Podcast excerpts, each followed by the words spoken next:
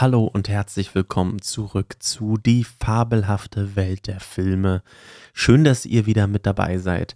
Ich freue mich heute mit euch mal wieder eine kleine Vorschau machen zu können. Und zwar möchte ich mit euch einmal vorausschauen auf den Rest des Jahres 2023 und einmal gucken, was noch so auf uns zukommen wird. Da habe ich 20 Filme mitgebracht, die vielleicht noch dieses Jahr kommen, die vielleicht zu Beginn 2024 kommen werden, aber die auch auf jeden Fall schon in den USA starten werden dieses Jahr. Ähm, und dann gibt es aber natürlich wie gewohnt am Ende des Jahres noch eine Jahresvorschau auf das nächste Jahr. Ähm, aber ähm, es gibt auf jeden Fall noch einiges, was dieses Jahr noch kommen wird und auf diese Filme möchte ich mit euch gemeinsam einmal schauen. Und ohne große Vorrede sprechen wir direkt über den ersten Film, der uns bereits am 28. September in den Kinos erfreuen wird. Und zwar handelt es sich um den neuen Film von Gareth Edwards. Ähm, das ist der Regisseur von Rogue One, Star Wars Story und ähm, unter anderem auch von dem Godzilla Remake, das es vor ja bereits schon einigen Jahren gegeben hat der bringt uns ab Ende September den Film The Creator in die Kinos. Ähm, da könnt ihr euch online auch bereits einen Trailer anschauen. Äh, ein ganz cooler, stimmungsvoller Trailer zu einer Coverversion von Dream On von Aerosmith. Ähm, lohnt sich auf jeden Fall. Der Film, ähm, der wird in den Hauptrollen John David Washington haben. Den kennt ihr vielleicht aus Black Clansman oder aus Tenet von Christopher Nolan.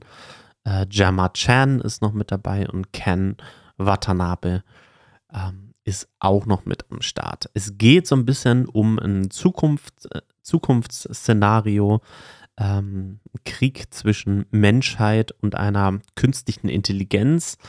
Ähm, gibt es da, da spielt dann John David Washington Joshua, einen ähm, Agenten oder einen Ex-Agenten, ähm, dessen Frau verschwunden ist und der wird letztendlich engagiert, ähm, ja, den Architekten dieser KI, ähm, die gegen die Menschheit ähm, kämpft, ähm, zu finden und zu jagen.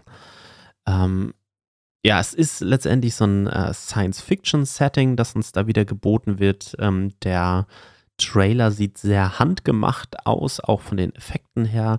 Das finde ich halt immer das Besondere an Science-Fiction-Filmen, wenn man sie sich anschaut und sich vorstellt, ja, in einer Zukunft könnten die ganzen Gegenstände, die Waffen, die Fahrzeuge, die Raumschiffe und so weiter, könnten tatsächlich so aussehen. Da bin ich sehr gespannt. Ähm, auch wieder das Thema künstliche Intelligenz. Vielleicht habt ihr das äh, mitbekommen aus dem letzten Mission Impossible. Auch da war ja bereits das Thema KI ein Thema. Ähm, und hier wird es jetzt auch wieder aufgegriffen. Zukunftssetting, äh, die Menschheit ist bedroht und wir haben wieder diesen ganz typischen Kampf Menschen gegen Maschinen, der in Hollywood ja schon äh, ein paar Mal aufgetaucht ist. Also ab dem 28. September könnt ihr euch den Film The Creator in den deutschen Kinos anschauen. Dann springen wir weiter zu Film Nummer zwei. Ähm, und da handelt es sich um den Film The Killer. The Killer ist der neue Film von David Fincher. Ich denke ja, dass wir den Namen nicht weiter erklären müssten, aber wir haben tatsächlich in diesem Podcast noch keine Folge zu einem Film von David Fincher aufgenommen und deswegen ähm, holen wir das bestimmt irgendwann mal nach, denn er hat ganz großartige Filme gemacht, unter anderem den Film Seven, Sieben oder Fight Club oder The Social Network, der sich mit der Geschichte von Facebook bzw. Mark Zuckerberg auseinandersetzt. In der Hauptrolle dieses neuen Films von David Fincher können wir dieses Mal Michael Fassbender ähm, bestaunen und Tilda Swinton, die auch eine Rolle übernimmt und es geht um ja einen titelgebenden Auftragsmörder. Der geht sehr klug vor, ähm, der ist, ähm, ja, der ist sehr gut in seinem Job, aber irgendwann kommen dann halt dann doch eben Zweifel bei ihm hoch. Und ähm, ja, dann führt es halt eben dazu, dass er sich letztendlich, nachdem er halt diesen Zweifeln zu viel Raum gegeben hat, dass er sich gegenüber seinen Auftraggebern eben ähm, verantwortlich zeigen muss möchte aussteigen aus dieser Welt ähm, der Auftragskiller äh, und wird damit selber auch zum Gejagten. Ja, ich denke, wenn David Fincher einen neuen Film rausbringt, dann sollte man zumindest hellhörig werden. Es gibt zu diesem Film bis heute noch keinen Trailer und nur sehr vereinzelte Screenshots. Es ist mal wieder eine Netflix-Produktion, denn David Fincher ist einer der Filmemacher, die so einen exklusiven Vertrag mit Netflix haben. Ähm, und wer und wahrscheinlich wird dieser Film ähm, auch noch einen kleinen Kino-Release haben, also eine, einen kleinen Zeitraum, in dem man diesen Film im Kino schauen kann. Und dann könnt ihr euch den Film aber, und da gibt es das Datum schon, ab dem 10. November auf Netflix anschauen. Also 10. November auf Netflix, der neue Film von David Fincher, The Killer oder wahrscheinlich ein paar Wochen vorher auch in den deutschen Kinos. Und da setzen wir direkt an und kommen zu einem weiteren Film, den ein Streamingdienst ähm, hauptsächlich produziert hat. Und zwar handelt es sich um einen, ja, meiner meist erwarteten Filme für das Jahr 2023. Äh, unter anderem, weil es einer meiner Lieblingsregisseure ist, und zwar Martin Scorsese, der Regisseur von Raging Bull, Wie ein wilder Stier, Goodfellas, oder auch The Wolf of Wall Street, neben vielen anderen ganz fantastischen Filmen. Martin Scorsese bringt dieses Jahr ähm, den Film Killers of the Flower Moon ähm, zu uns auf die heimischen Leinwände. Ähm, auf jeden Fall ähm, wird dieser Film auch dieses Jahr noch ähm, auf Apple TV Plus starten und Trotzdem hat der Film auch bereits einen Kinostart und zwar ist das der 19. Oktober. Aber erstmal was ähm, zu dem Film selber. Ähm, der Film basiert auf einem erfolgreichen Buch ähm, und der spielt in den 1920er Jahren. Dort werden Mitglieder eines indianischen Stammes, der Osage aus Osage County Oklahoma ermordet, nachdem auf ihrem Land Öl gefunden wurde. Das FBI beschließt in dem Fall mit der Führung J. Edgar Hoovers zu ermitteln. Ja, für diesen äh, Film gibt es bereits einen Trailer, den könnt ihr euch ähm, anschauen. Der hat mir besonders gut gefallen, weil er sehr rhythmisch geschnitten ist. Man merkt, dass das ein ähm, Scorsese-Film ist der hat so eine bestimmte Grundstimmung letztendlich mit dabei. Er sieht auf jeden Fall schon so aus, als ob die Schauspieler und die Schauspielerinnen bei diesem Film äh, eine grandiose Leistung abliefern. Ähm, apropos Cast, da finden wir natürlich in der Hauptrolle Leonardo DiCaprio, der mal wieder einen Film veröffentlicht, Robert De Niro, ähm, Jesse Plemons und Brandon Fraser ähm, der auch mit dabei ist. Also ein toller Cast. Übrigens, sowohl Leonardo DiCaprio als auch Robert De Niro sind zwei Schauspieler, mit denen Martin Scorsese auch in der Vergangenheit schon häufiger gedreht hat. Das hier ist aber der erste Film, an dem sie tatsächlich gemeinsam auf der äh, oder vor der Kamera stehen werden. Also sieht toll aus, ähm, sieht vielversprechend aus. Aber ihr braucht auf jeden Fall auch eine Menge Sitzfleisch, denn der Film äh, hat bereits seine Laufzeit veröffentlicht und zwar werden das stolze 206 Minuten sein, die Killers of the Flower Moon ähm, dauern wird. Also wahrscheinlich ist das hier der große Oscar-Contender äh, von Apple TV Plus. Das zeigt meistens auch, wenn die Filme halt im Herbst rauskommen, im Herbst, gen Winter gehend, dann ist das letztendlich ja, ein Indiz dafür, dass die sich relativ gute Chancen für die Oscars und generell auch für die Awards-Saison ähm, ausrechnen. Ein paar Worte noch ähm, zu Apple TV Plus und der Veröffentlichungsstrategie, die sie verfolgen. Es ist tatsächlich so, dass Apple TV Plus die Filme auch gerne in die Kinos bringen möchte und dafür suchen sie sich ein ähm, Partnerstudio aus, das nur für den Vertrieb in den Kinos zuständig ist. Und das ist in diesem Fall Paramount Pictures. Ähm, die werden diesen Film also in die Kinos bringen, sodass wir den auch in den Kinos halt äh, anschauen können. Und dann gibt es natürlich die Streaming-Rechte und die sonstigen Rechte, die gehen oder die stecken bei Apple. Das heißt, nach dem ähm, Kino wird der Film auf Apple TV Plus verfügbar sein.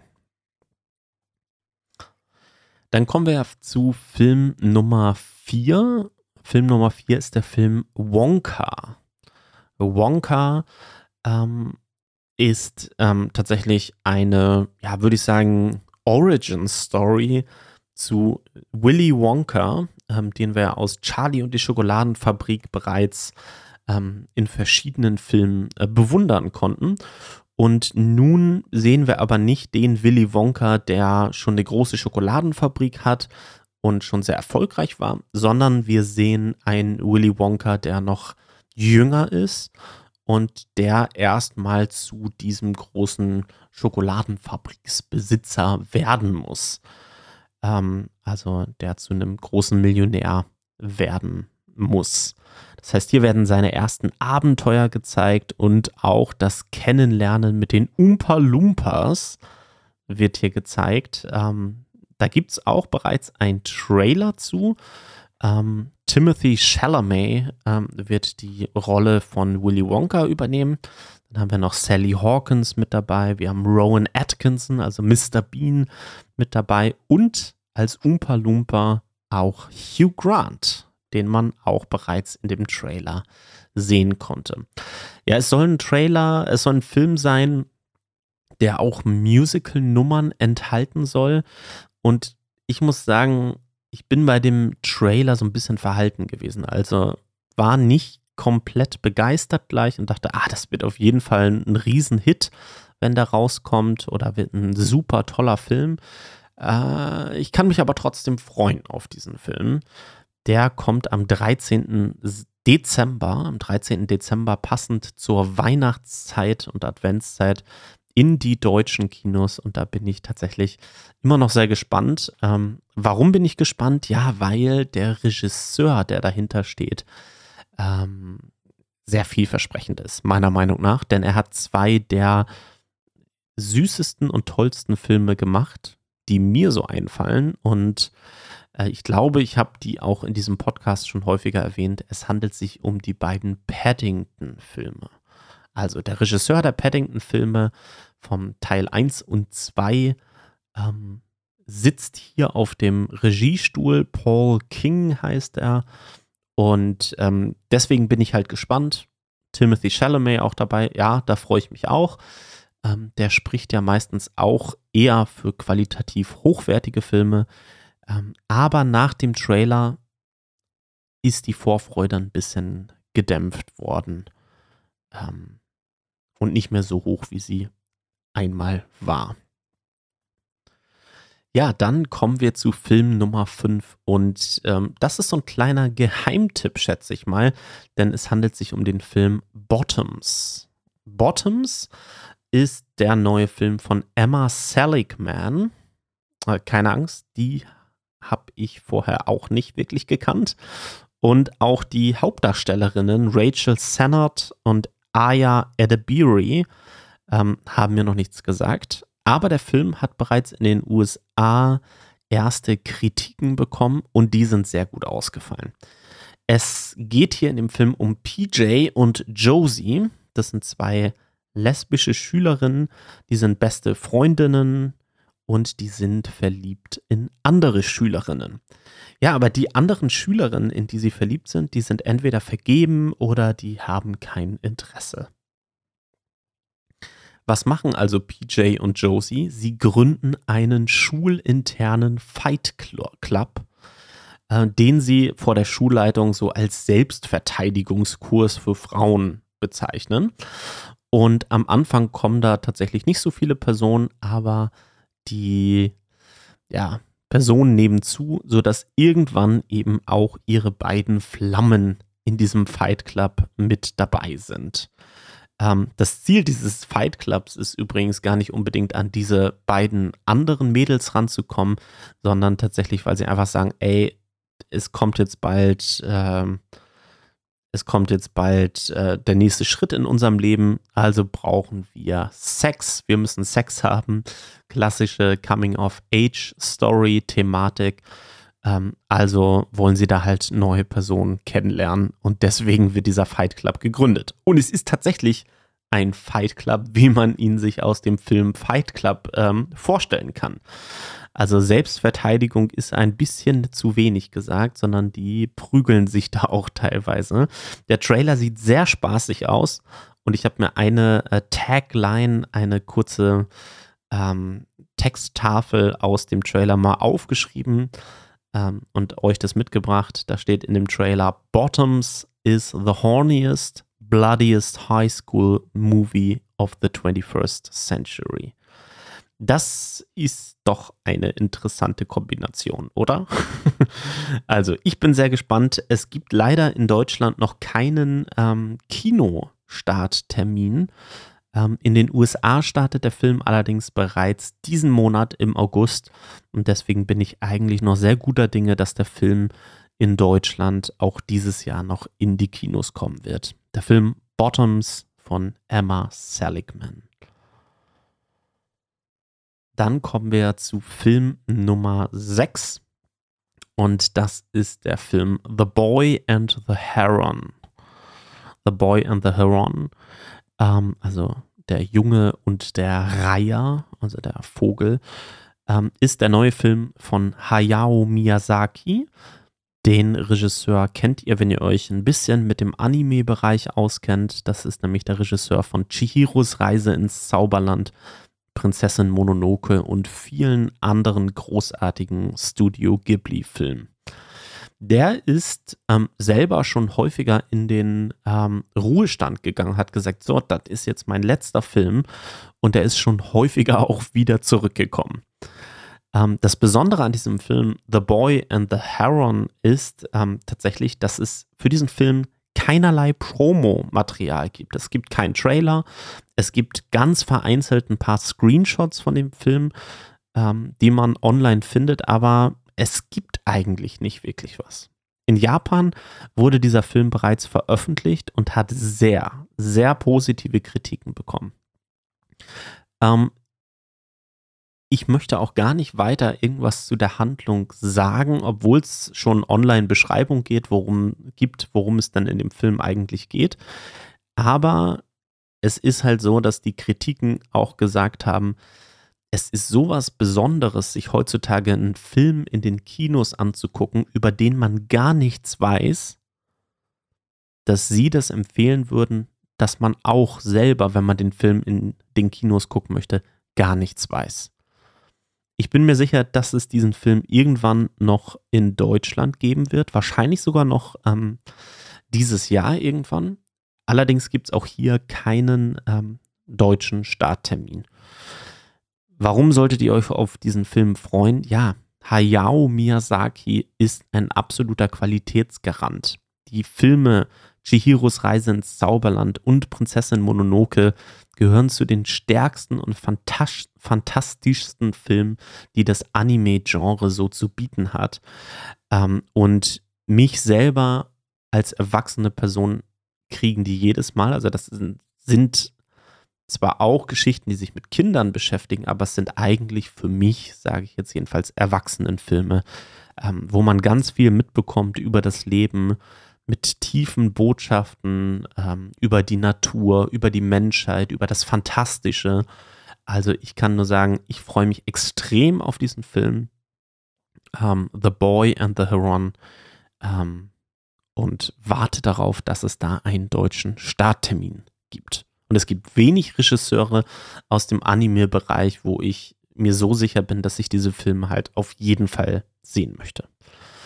Und damit kommen wir zu Film Nummer 7, einem Film, der ja eine weitere Geschichte in der Welt von den Presleys ist. Ja, ihr könnt euch letztes Jahr erinnern an den Film Elvis, vielleicht habt ihr ihn geschaut, ähm, mit Austin Butler in der Hauptrolle des Elvis Presley.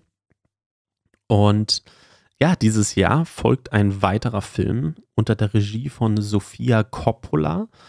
Ähm, die hat ähm, den Marie-Antoinette-Film gemacht, die hat Lost in Translation gemacht, wahrscheinlich ihr bekanntester Film, den sie gemacht hat, mit Bill Murray und Scarlett Johansson. Und die bringt dieses Jahr ähm, einen weiteren Film über die Presleys ähm, in die Kinos. Allerdings beschäftigt der Film sich weniger mit Elvis Presley, sondern mit Priscilla Presley, also die Frau. Und hier habe ich euch eine kurze ähm, Beschreibung mitgebracht. Priscilla Ann Beaulieu Wagner, besser bekannt als Priscilla Presley, ist eine amerikanische Film- und Fernsehschauspielerin und Geschäftsfrau, die 1967 durch ihre Heirat mit dem Musiker Elvis Presley, mit dem sie eine Tochter, Lisa Marie Presley, bekommt, berühmt wurde. Das Paar trennte sich 1972 und ließ sich 1973 scheiden. Priscilla basiert auf Priscilla Beaulieu Presleys Memoiren Elvis and Me und ist ein intimer Bericht unter der Regie von Sofia Coppola, der das Leben des Paares schildert. Ja, Priscilla ähm, klingt interessant, muss ich sagen. Von den Schauspielern und Schauspielerinnen habe ich wenig gehört. In der Hauptrolle hier Carl Spanen würde ich mal sagen. Und dann haben wir noch Jacob Elordi ähm, noch mit dabei. Den könntet ihr vielleicht kennen aus der TV-Serie Euphoria mit Zendaya in der Hauptrolle. Ähm, ansonsten sind mir die Schauspieler, der Cast in diesem Film größtenteils auch nicht bekannt, aber es klingt ähm, zumindest interessant, vor allen Dingen, dass wir mal einen neuen Film von Sofia Coppola bekommen. Da hatten wir in letzter Zeit auf Apple TV Plus den Film On the Rocks auch wieder mit Bill Murray. Ähm, aber sonst habe ich wenig auf jeden Fall von ihr gehört. In den USA startet der Film im Oktober in den Kinos und in Deutschland gibt es auch hier noch keinen Starttermin. Aber packt ihn euch sonst auf die Watchlist bei Letterboxd beispielsweise. Ähm, ich bin gespannt auf den Film. Da machen wir weiter mit Film Nummer 8 und ich habe einen deutschen Film mitgebracht. Einen deutschen Film, und zwar einen Film, den ich bereits sehen durfte, den Film Stella ein Leben. Stella ein Leben ist der neue Film von Kilian Riedhof mit äh, Paula Bär und Katja Riemann unter anderem. Ähm, dort geht es um die junge Stella Goldschlag, die wächst während der NS-Diktatur in Berlin auf. Sie ist der Schwarm aller Mitschüler an ihrer jüdischen Schule. Sie träumt von einer Karriere als Sängerin und als sie 1943 mit ihren Eltern Toni und Gerd untertauchen muss, verwandelt sich ihr Leben in eine Tragödie. Die Familie wird verraten, von der Gestapo gefasst und Stella wird daraufhin gefoltert. Um sich und ihre Eltern von der Deportation ins KZ Auschwitz zu retten, beginnt sie als sogenannte Greiferin systematisch andere Juden zu verraten. Von September 1943 bis Ende des Zweiten Weltkriegs liefert Stella Hunderte mit Juden an die Gestapo aus. Ja, düstere Geschichte, um die das hier geht. Ähm, der Film ja, erzählt sich relativ äh, stringent, versucht hier ähm, das jetzt auch nicht irgendwie beschönigen, was hier ähm, passiert, zu beschönigen, was hier halt auch passiert. Ähm, und ähm, ja, lässt den Zuschauer da sein eigenes Bild ähm, eben entwickeln. Also hat sie das halt gemacht, weil sie halt sonst ihre Familie verloren hätte, ähm, ins KZ nach Auschwitz gekommen wäre. Ähm, das macht der Film hier auf eine sehr brutale und direkte Art und Weise. Ähm, es ist auf jeden Fall äh, eine Filmempfehlung, die ich hier ähm, aussprechen würde. Und ich werde mir den Film definitiv nochmal im Kino anschauen. Der kommt, soweit ich es weiß, im November in die deutschen Kinos. Stella, ein Leben. Ja, dann kommen wir zu Film Nummer 9. Da haben wir den Film Ferrari. Der neue Film von Michael Mann. Der hat uns grandiose Filme auch wieder geliefert über ähm, von Collateral, Der letzte Mohikaner, The Insider und bis hin zu dem großartigen Heat-Film. Ja, der Film, ähm, der beschäftigt sich ähm, im Sommer 1905, der 1950er Jahre mit Enzo Ferrari, der steht kurz vor seinem Bankrott, ähm, gemeinsam mit dem Haus Ferrari. Ähm, das alles passiert ungefähr ähm, zehn Jahre nachdem äh, Enzo Ferrari Ferrari gegründet hat. Ähm, und die Ehe der beiden ähm, wird auf die Probe gestellt, also die ähm, Ehe von Enzo Ferrari und seiner Frau Laura, ähm, weil ähm, der gemeinsame Sohn gestorben ist und halt eben auch die Firma vor dem Aussteht. Ja, mit dem Rücken zur Wand entscheidet sich Enzo dann notgedrungen dazu, seinen Rennstall am berüchtigten Mille Miglia teilnehmen zu lassen. Und dabei handelt es sich um ein Rennereignis, das sich über 1000 Meilen quer durch Italien zieht und letztendlich zwölf Todesopfer forderte. Also basiert auf wahren Geschehnissen ähm, der Kinostart in Deutschland ist hier auch noch unbekannt. In den USA startet der Film am 25. Dezember in den Kinos. Das heißt, das wäre so ein erster Kandidat, wo es sehr wahrscheinlich ist, dass der Film in Deutschland erst, 19, äh, erst 2024 in die Kinos kommen wird. Ja, ich muss nicht viel sagen, warum ich gespannt bin auf diesen Film. Der Hauptgrund hier ist für mich äh, Michael Mann. Das ist ein großartiger Regisseur, der auch heutzutage noch ähm, gute Filme machen kann. Äh, und ja, dessen Geschichte eigentlich, dessen Filmografie für sich spricht. Ähm, dann haben wir noch mit dabei in den Hauptrollen Adam Driver, Penelope Cruz, wir haben Patrick Dempsey und Shailene Woodley ähm, mit dabei. Also ein toller Cast. Ich bin sehr gespannt auf den Film. Ähm, und ähm, ja, bin auch gespannt, wie der Film sich so schlägt im Vergleich zu Le Mans. Ähm, den, also ein weiterer Film, der sich ja auch mit ähm, Autorennen beschäftigt hat, wie der Film hier so einzuordnen ist. Ähm, und ja, freue mich einfach auf diesen Film. Wahrscheinlich erst halt zu Beginn äh, 24, äh, vermute ich jetzt mal. Aber trotzdem gehört der Film auf diese Liste, weil er ja äh, dieses Jahr in den USA noch in die Kinos kommen wird. Dann haben wir Film Nummer 10.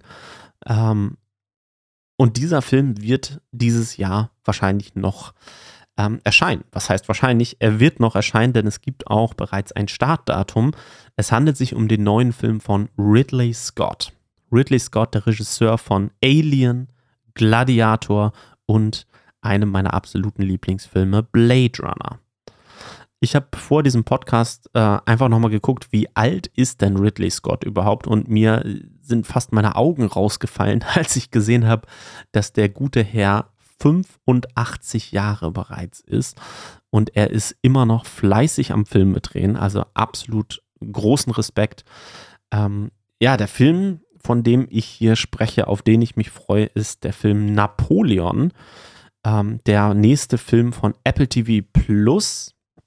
Und es geht natürlich um den französischen ehrgeizigen Feldherrn Napoleon Bonaparte. Der erlebt seinen äh, erlebt seinen raschen, rücksichtslosen Aufstieg ähm, zum Kaiser Im Mittelpunkt steht außerdem seine süchtig machende und oft unbeständige Beziehung zu seiner Frau und einzig wahren Liebe, der Kaiserin Josephine. Napoleon ist ein Visionär und Stratege bei seinen großen Kriegsplänen, doch gleichzeitig hat er mit der Untreue seiner Frau zu kämpfen. In der Hauptrolle von Napoleon und als Napoleon können wir Joaquin Phoenix bewundern und Josephine wird gespielt von Vanessa Kirby. Und das ist eine sehr vielversprechende Kombination zwischen diesen beiden. Da bin ich sehr gespannt äh, und kann mir es total gut vorstellen, dass Vanessa Kirby dieses Flirty, dieses, dass sie das halt besonders gut verkörpern kann und Joaquin Phoenix halt diese, ja, dieses distanzierte ähm, halt auch sehr gut rüberbringen kann. In Deutschland hat der Film einen Kinostart am 23. November und wird danach auch auf Apple TV Plus verfügbar sein. Auch hier gibt es eine ähnliche ähm, Veröffentlichungsstrategie bei Apple, nur dieses Mal wird der Film hier von Sony vertrieben. Also Paramount Pictures war das bei ähm, Killers of the Flower Moon und hier bei Napoleon ist es von Sony Pictures, die den Film dann auf die große Leinwand bringen.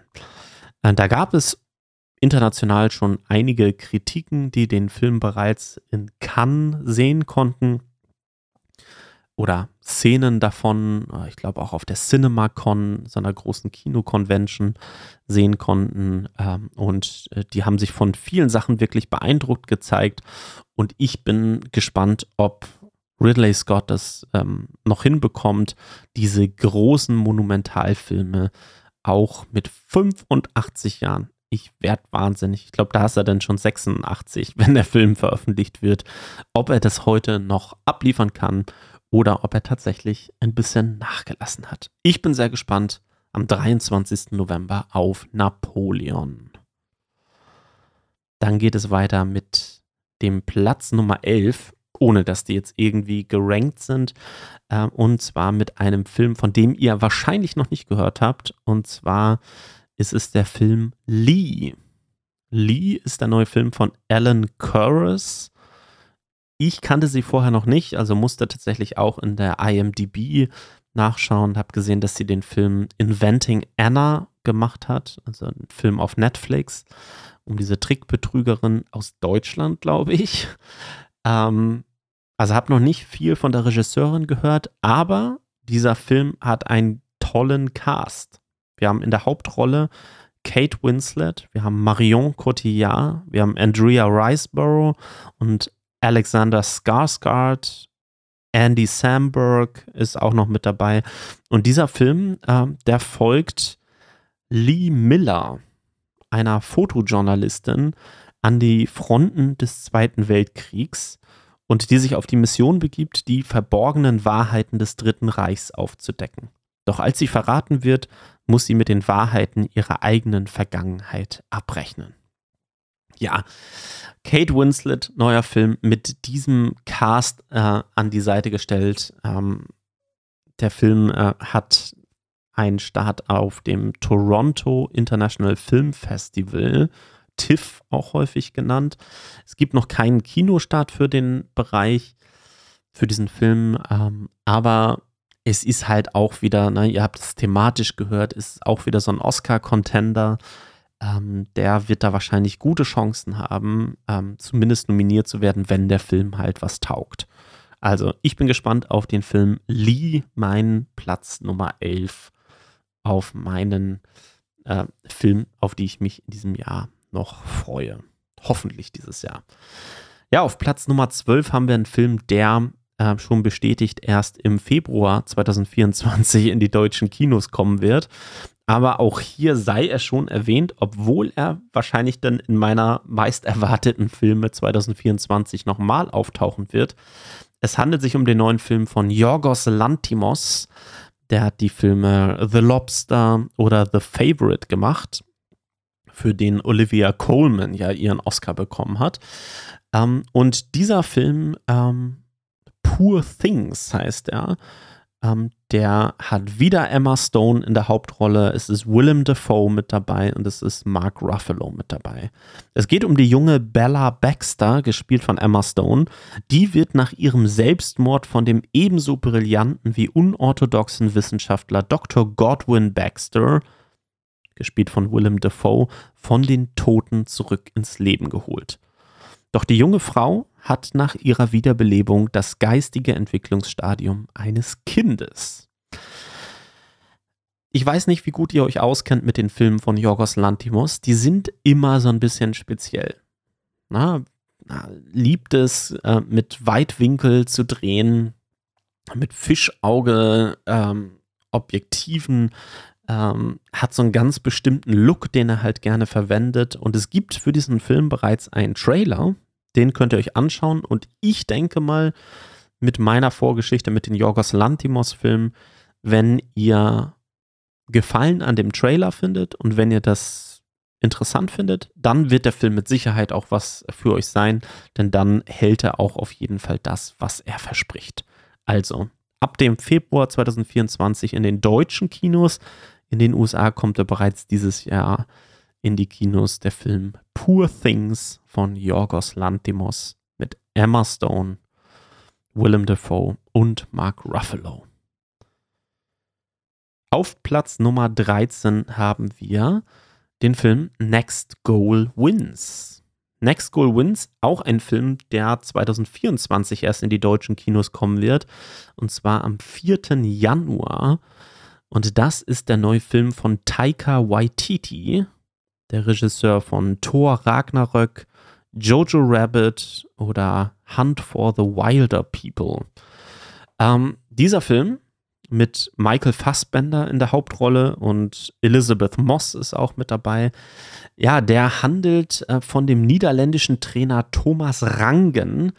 Der hat nämlich die fast unmögliche Aufgabe, die Fußballnationalmannschaft von amerikanisch Samoa von einem ewigen Verliererteam zu einem ja, zumindest einmaligen Gewinner zu machen. ja, vielleicht habt ihr es mitbekommen. Ich glaube, es war ein Spiel gegen Australien. Ich kann mich täuschen, aber ich glaube, es war der höchste Sieg einer Fußballnationalmannschaft, ähm, der je aufgezeichnet wurde. Ein 32 zu 0 war es, glaube ich ähm, von dem Nationalteam von amerikanisch Samoa. Ähm, und ja, nun wird dieser Trainer, Thomas Rongen, gespielt von Michael Fassbender, ähm, zu dieser Nationalmannschaft abgeordert und soll dafür sorgen, dass die zumindest mal ein Spiel gewinnen oder mal ein Tor schießen. Das wäre doch mal was. Und es ist eine Chaos-Truppe um es mal so zu sagen, denn ihr könnt euch auch da wieder den Trailer anschauen. Ich finde das hervorragend, was für ein Humor Taika Waititi, ähm, ja, dessen Humor ja wirklich nicht für jeden was ist, aber mir gefällt es auf jeden Fall sehr gut. In dem Trailer gibt es auch da wieder Texttafeln. Taika Waititi, Loser of the Best Picture Academy Award for Jojo Rabbit and Loser of the Teen Choice Award for Thor Ragnarök. Also, ich finde diese, dieses Schmunzeln über sich selbst ähm, sehr sympathisch, kann ich nur sagen, und freue mich auf diesen Film. Ähm, Next Goal Wins. Ich bin ja ähm, absolut im Ted Lasso Fieber gewesen. Die Serie ist jetzt vorbei. Ich brauche mehr davon. Habe jetzt ähm, angefangen, die Serie Welcome to Wrexham erste Staffel durch, warte jetzt auf die Fortsetzung. Ähm, diese äh, Serie über Ryan Reynolds und Rob McElhenney, die den FC Wrexham ähm, in England gekauft haben und den wieder erfolgreich machen wollen, obwohl sie keine Ahnung von Fußball haben. Also, ich bin gespannt, wie sie ähm, die Fußballszenen hier mit einbauen, wie, sie, wie sich Michael Fassbender da schlägt und freue mich auf den Film wenn er denn im Januar in die deutschen Kinos kommt. Auch der startet in den USA natürlich schon dieses Jahr.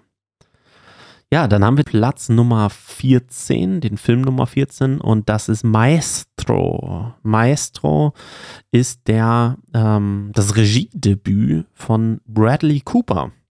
Bradley Cooper muss sich wahrscheinlich nicht viel ähm, dazu sagen, Star is Born. Dann haben wir ihn als Rocket Raccoon eigentlich als Hauptdarsteller auch noch in den Guardians mit dabei. Im Silver Linings Playbook ähm, spielt er an der Seite von Jennifer Lawrence. Und hier übernimmt er nicht nur die Regie, sondern er ist auch gleichzeitig der Hauptdarsteller. Ähm, ihm werden dann noch äh, Figuren wie Matt Bomer oder Personen wie Matt Bomer, Carrie Mulligan und Maya Ray Thurman Hawk die man vielleicht aus Stranger Things als Robin kennt, an diese Seite gestellt. Es geht hier um den 28-jährigen Jungkomponisten Leonard Bernstein, gespielt von Bradley Cooper.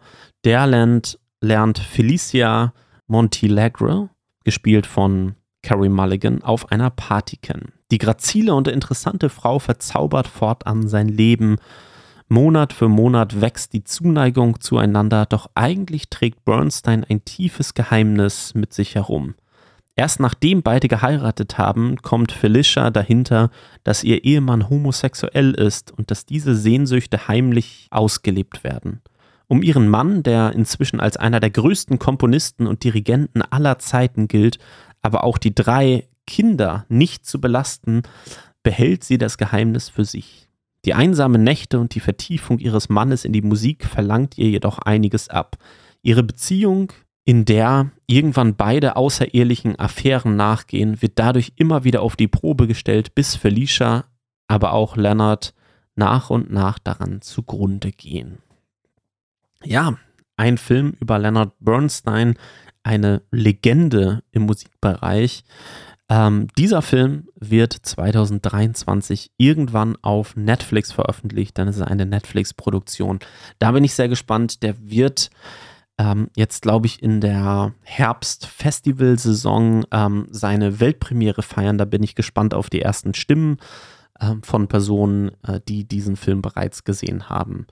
Und äh, freue mich dann, wenn ich diesen Film selber auch sehen kann. Dann machen wir weiter mit Film Nummer 15 und das ist der Film Blackberry. Ich glaube, ein weiterer Film äh, von Apple TV Plus ähm, unter Regie von Matt Johnson, den ich auch nicht kenne. In den Hauptrollen haben wir da Jay Baruchel, den man als Stimme kennt aus Drachenzähmen leicht gemacht, den man kennt aus Tropic Thunder und äh, Martin Donovan, den man aus Tenet kennt. Also jetzt auch keine besonders bekannten Schauspieler. Dort geht es ähm, um die zwei Freunde Mike Lazaridis und Douglas Fragan, die ähm, die die Firma Research in Motion gründen. Und irgendwann haben sie die Idee, mit ihrem Pocket Link ein Telefon ein Telefon mit einem Computer zu verbinden. Doch so genial diese Idee auch sein mag, haben sie trotzdem Probleme, die sich in der Geschäftswelt ähm, dann eben herausstellen. Doch mit Hilfe Geschäfts-, des Geschäftsmannes Jim Ballsteelier, doch mit Hilfe eines Geschäftsmannes schaffen sie dann einen Meteor meteoritenhaften schaffen sie dann einen grandiosen Aufstieg. Allerdings lernen sie relativ schnell, dass für Erfolg auch Opfer gebracht werden müssen. Ja, vielleicht kennt ihr sie noch, ne? Diese BlackBerry Phones.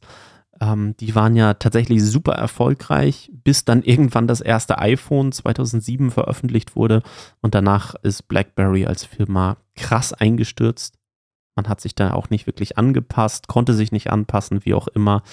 Ähm, dieser Film ist in den USA bereits veröffentlicht worden ähm, und in Deutschland kommt er am 7. Dezember in die Kinos.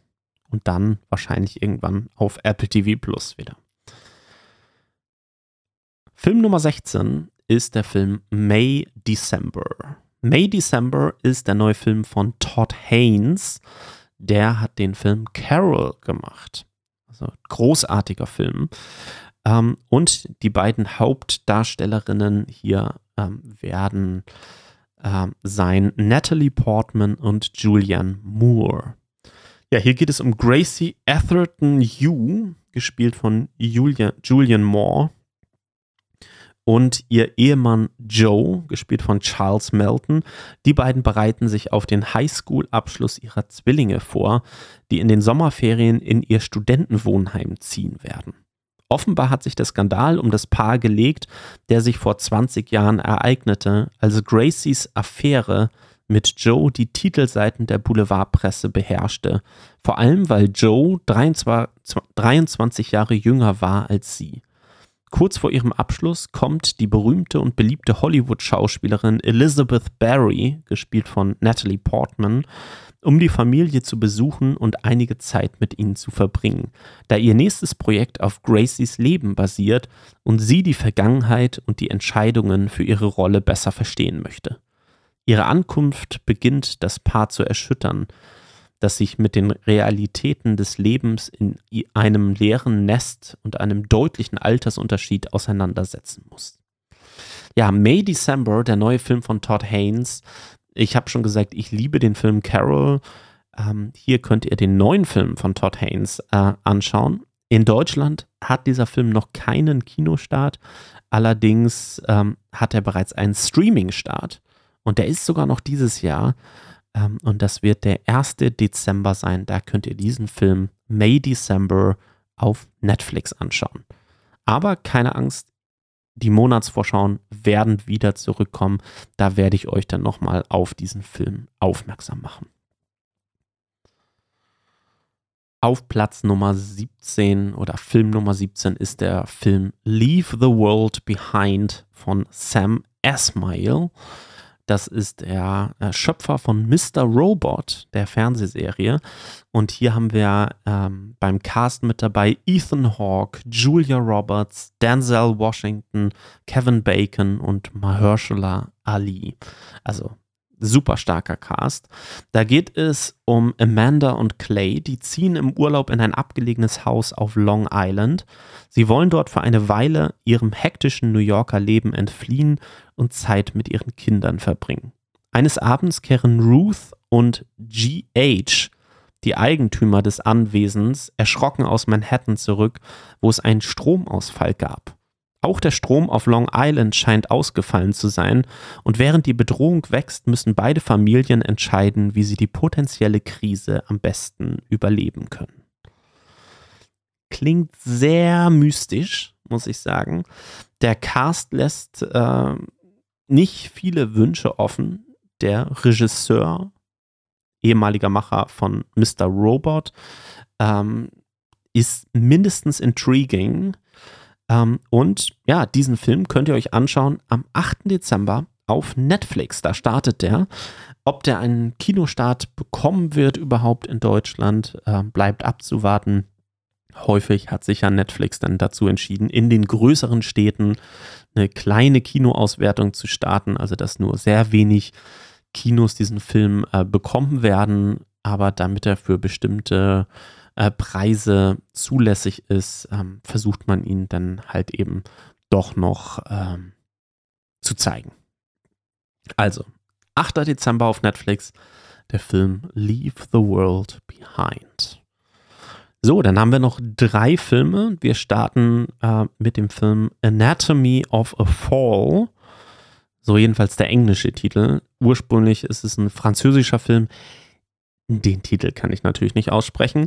Es ist der neue Film von Justine Trier, ähm, die ich vorher äh, zugegebenermaßen auch nicht kannte, die aber im französischen Kino durchaus äh, bekannt zu sein scheint. Und ähm, in der Hauptrolle mit dabei ist Sandra Hüller. Die kennt ihr vielleicht von dem Film ähm, Toni Erdmann der vor ein paar Jahren äh, in Deutschland auch sehr erfolgreich war und unter anderem, glaube ich, auch für den ausländischen Oscar nominiert war.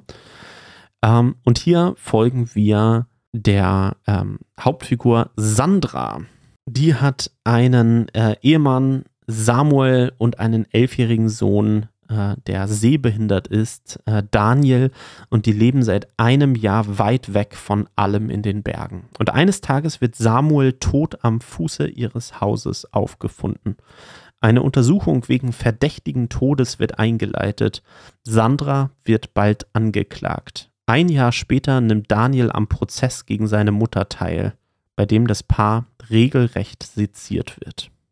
Also dieser Film, ähm, der hatte seine Premiere ähm, auch in Cannes und es war einer von zwei Filmen, ähm, für den Sandra Hüller in ihrer Hauptrolle ähm, als Sandra extrem gelobt worden ist. Ähm, ich finde, das klingt nach einem interessanten ähm, Gerichtsdrama, was hier aufgesponnen wird, aber die Kritiken, die es dazu bereits gibt, die lassen vermuten, dass es halt eben nicht nur ein bloßes Gerichtsdrama ähm, ist, sondern halt da deutlich mehr dahinter steckt. Ich habe versucht, möglichst wenig mehr dadurch durchzu davon durchzulesen und bin extrem gespannt auf den Film Anatomy of a Fall. Der hat am 2. November den Kinostart hier in Deutschland.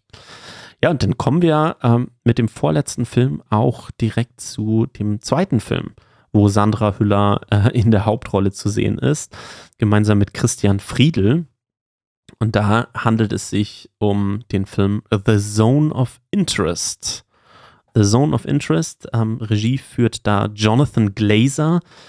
Ähm, der hat in letzter Zeit, soweit ich weiß, gar nicht so unglaublich viel gemacht und wahrscheinlich wird euch der Name auch nichts sagen, aber vielleicht habt ihr mal den Film Under the Skin gesehen. Ein Film mit äh, Scarlett Johansson in der Hauptrolle. Ein fantastischer Film, den ich nur empfehlen kann. Ähm, hat jetzt lange Zeit nichts gemacht und nun kommt halt dieser Film The Zone of Interest. Dort geht es um den Auschwitz-Kommandanten Rudolf Höss und seine Ehefrau Hedwig, gespielt von Sandra Hüller. Die realisieren auf einem direkt an die Lagermauer angrenzenden Grundstück ihre Vorstellung eines Traumlebens mit einer kinderreichen Familie, Haus und einem großen Garten. Als Rudolf nach Oranienburg versetzt werden soll, droht das mühsam aufgebaute Familienidyll zu zerbrechen und er hält die Informationen vor seiner Ehefrau zurück. Als Hedwig davon erfährt, weigert sie sich, ihr Traumhaus zu verlassen. Also direkt an die Mauern von Auschwitz äh, ein Traumhaus letztendlich zu bauen, das passt doch irgendwie nicht zusammen. Also ich bin extrem gespannt, was hier für eine Geschichte versucht wird, wirklich zu erzählen, wie sie die Grauen von Auschwitz da mit Sicherheit auch, mit Sicherheit auch einbauen. Ähm, auch hier wieder wurde Sandra Hüller unglaublich hoch gelobt von den Kritiken. Da bin ich extrem gespannt auf diesen Film. Ich kann mich gar nicht wirklich entscheiden, auf welchen Film ich mich mehr freue, auf Anatomy of a Fall oder The Zone of Interest. Beides klingt extrem ähm, interessant. Vielleicht sogar The Zone of Interest, der Film, der mich noch mehr interessiert. Ähm, nicht zuletzt auch wegen Jonathan Glazer, dem Regisseur. Freue ich mich extrem drauf. Leider mussten wir für diesen Film noch ein bisschen länger drauf warten, denn der startet in Deutschland erst am 29. Februar 2024 in den Kinos. Was übrigens ein extrem interessantes Indiz immer für die Oscarsaison ist. Ne? Vielleicht erinnert ihr euch die letzten Jahre, Jahrzehnte. Viele dieser Oscar-Filme, die da ähm, hoch im Kurs standen, sind in Deutschland erst im Januar, Februar, März, April ähm, in die deutschen Kinos gekommen. Also da bin ich mir sicher, wird Zone of Interest, The Zone of Interest auch mit dazu zählen. Startet, wie gesagt, am 29. Februar in den deutschen Kinos. Ja, und damit kommen wir ähm, zum Ende, zum letzten Film. Ja, wo mein Hype-Level nicht größer sein könnte. Es handelt sich natürlich um den Film Dune Part 2, ähm, der zweite Teil der Dune-Filme von Denis Villeneuve, die wir aus äh, ja, Dune kennen, den wir aus Blade Runner 2049 kennen, den wir aus Prisoners kennen. Ähm, und vielen weiteren ganz fantastischen Filmen, Arrival zum Beispiel. Und er ähm, gibt uns hier jetzt quasi die, den zweiten Teil ähm, der Geschichte ähm, von äh, Paul Atreides, ähm, die Geschichte ähm, auf dem Planeten Arrakis.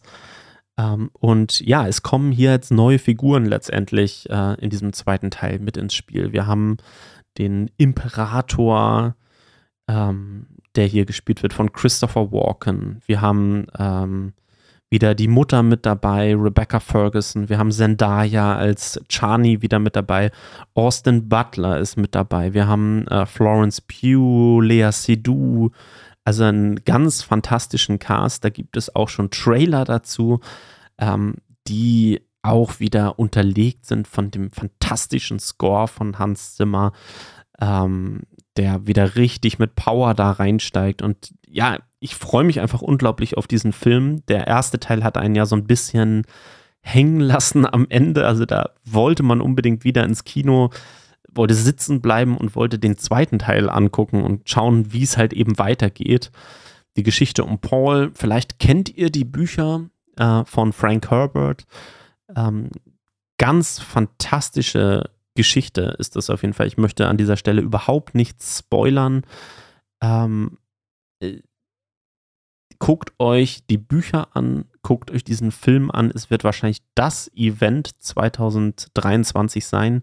Am 2. November kommt dieser Film in die deutschen Kinos und da solltet ihr euch diesen Film auf gar keinen Fall entgehen lassen. Also Dune Part 2 ist Film Nummer 20 äh, der Filme, auf die ich mich 2023 noch extrem freue. Oder zumindest auf Beginn 2024. Also ganz tolle Filme, die noch vor uns liegen. Ähm, ich bin gespannt, ähm, sind Filme äh, für euch mit dabei, für die ihr ins Kino gehen würdet? Wie sieht es generell aus mit Kinos? Geht ihr gerne noch in die Kinos? Ähm, für welche Filme geht ihr in die Kinos? Wie schaut es da aus? Schreibt es gerne mal in die Kommentare, würde mich tatsächlich ähm, wahnsinnig interessieren. Ansonsten bleibt es mir einfach nur zu sagen, ähm, ich hoffe, dass wir uns nächste Woche wieder hören. Bis dahin wünsche ich euch viel Spaß im Kino, beim Filme gucken, beim Streaming schauen und eine schöne Woche euch. Bis dann. Ciao.